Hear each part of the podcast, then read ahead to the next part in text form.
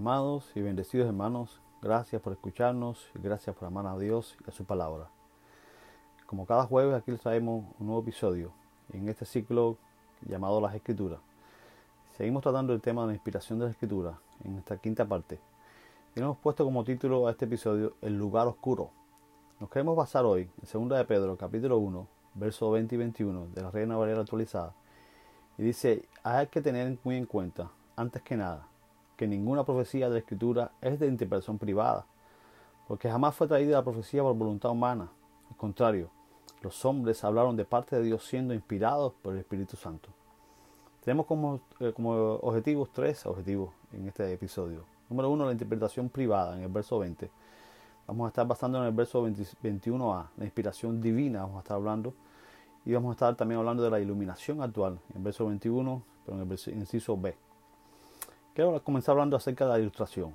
La ilustración fue un movimiento cultural e intelectual, primordialmente europeo, que nació a mediados del siglo XVIII y duró hasta los primeros años del siglo XIX. Fue especialmente activo en Francia, Inglaterra y Alemania.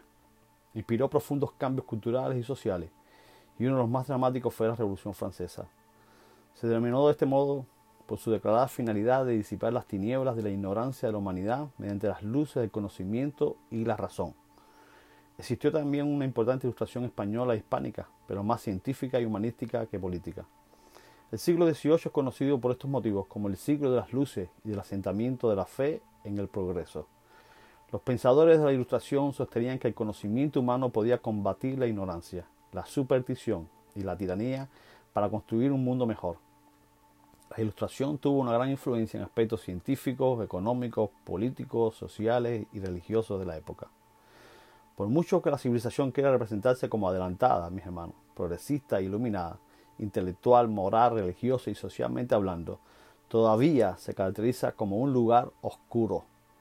Eso se puede apreciar simplemente leyendo las noticias, donde, se nota inmediatamente que no hay normas absolutas, permitiendo así, y más que permitir, animando lo promiscuo y promoviendo hasta lo diabólico como lo normal.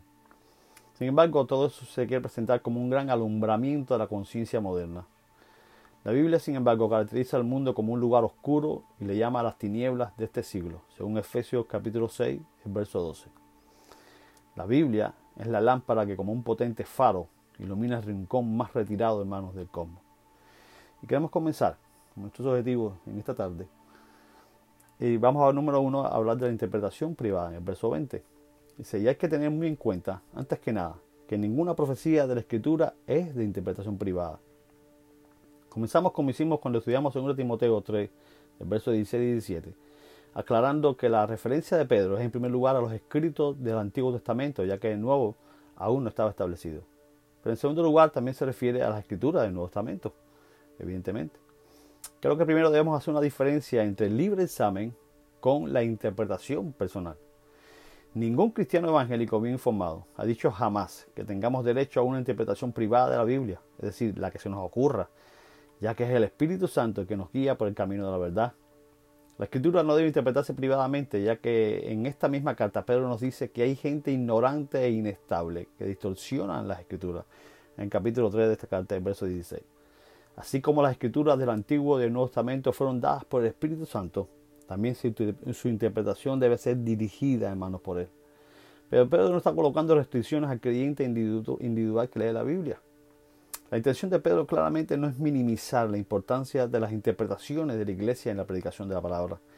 Como iglesia e hijos de Dios, tenemos el deber y la gran responsabilidad de escudriñar e interpretar la palabra de Dios. Ese no es el privilegio de unos pocos o de una cúpula o de los más intelectuales y estudiosos.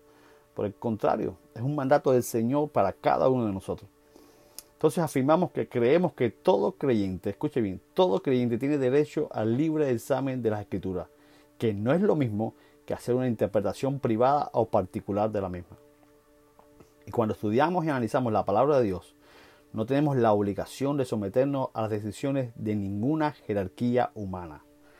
Recordemos que ese fue uno de los logros de los protestantes, encabezados por Martín Lutero, el de traer la libre libertad de las escrituras al idioma y la comprensión de todos los hijos de Dios. Entonces queremos también hablar número dos de la inspiración divina. Versículo 21 en el inciso A, dice, porque jamás fue traída la profecía por voluntad humana. Entonces Pedro contesta la pregunta, ¿de dónde procedieron las profecías del Antiguo Testamento? El mismo autor nos indica que no salieron ni de la creatividad ni de la imaginación de los profetas. Usando las palabras del mismo versículo, no salieron de la interpretación particular del profeta de sus circunstancias. Seguramente recordarán el estudio que hicimos en el libro, en los episodios anteriores, donde profundizamos en 2 Timoteo 3, 16 y 17. Nuevamente hacemos referencia a estos episodios. Pablo allí emplea el término soplado por Dios, el cual es traducido al español como inspirado, al igual que en este versículo. Ese soplo de Dios de que habla en 2 Timoteo Pablo hace hincapié en la fuente, eh, del origen de esa obra de producir la Sagrada Escritura.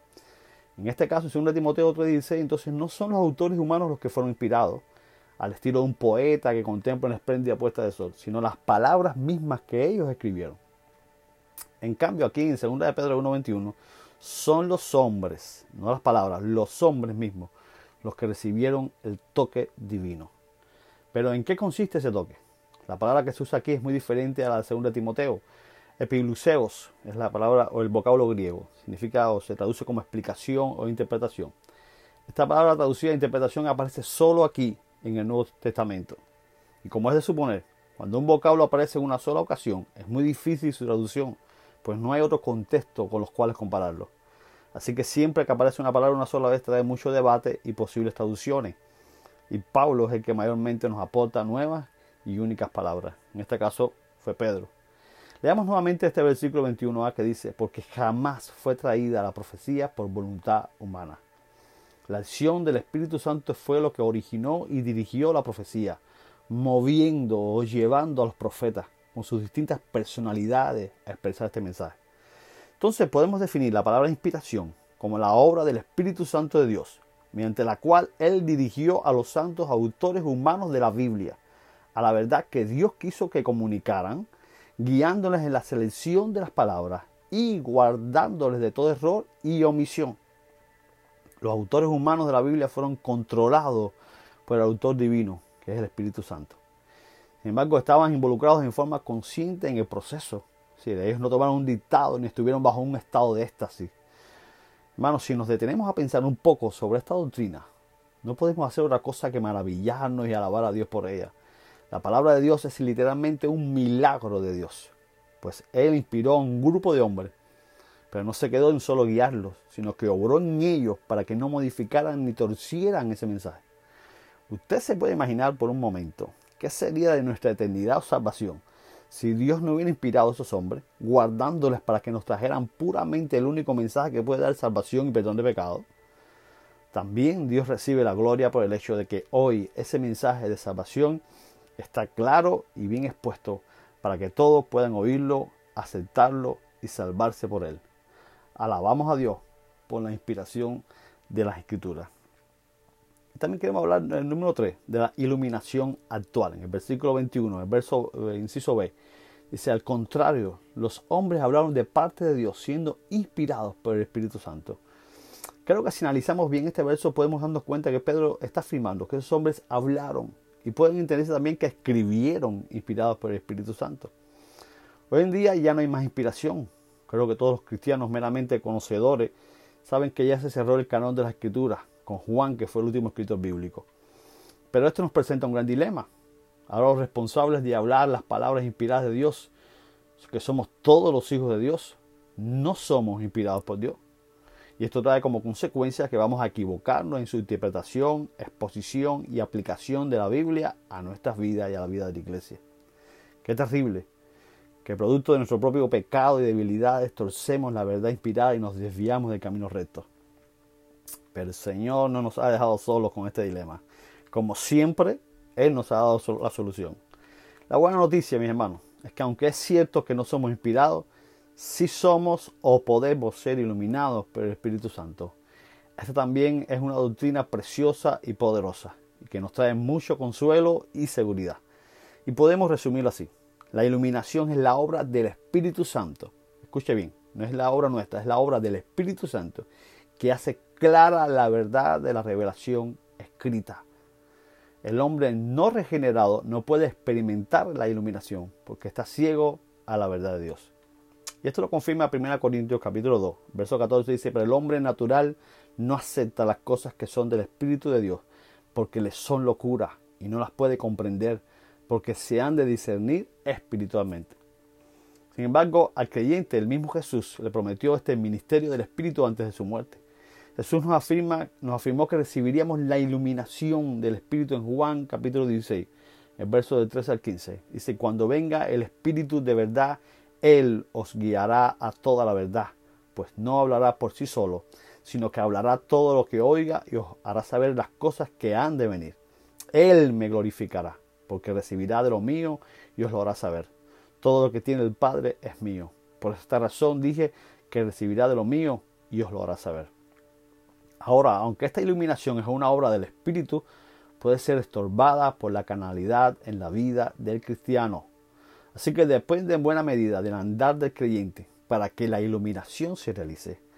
Creo que Pablo les habla de eso a la iglesia de Corintios en capítulo 1, en capítulo 3, perdón, de 1 Corintios. En versículo 1 y 2 dice, y yo hermanos, no pude hablaros como espirituales, sino como a carnales, como a niñitos en Cristo.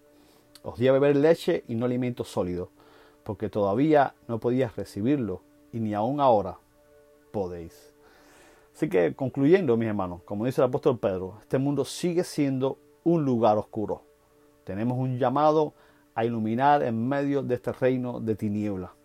El apóstol Pablo lo deja plasmado en una carta que le envió a la iglesia de Filipos en el capítulo 2, en el verso 15, y dice, para que seáis irreprensibles y sencillos, hijos de Dios sin mancha en medio de una generación torcida y perversa, en la cual vosotros resplandecéis como luminares en el mundo, reteniendo la palabra de vida. Oremos y busquemos a Dios para que nuestras vidas sean la luz que nuestro mundo personal necesita. Nos vemos en el próximo episodio, en el que comenzaremos un nuevo ciclo. Un abrazo de su hermano, amigo y pastor, Tommy Torres.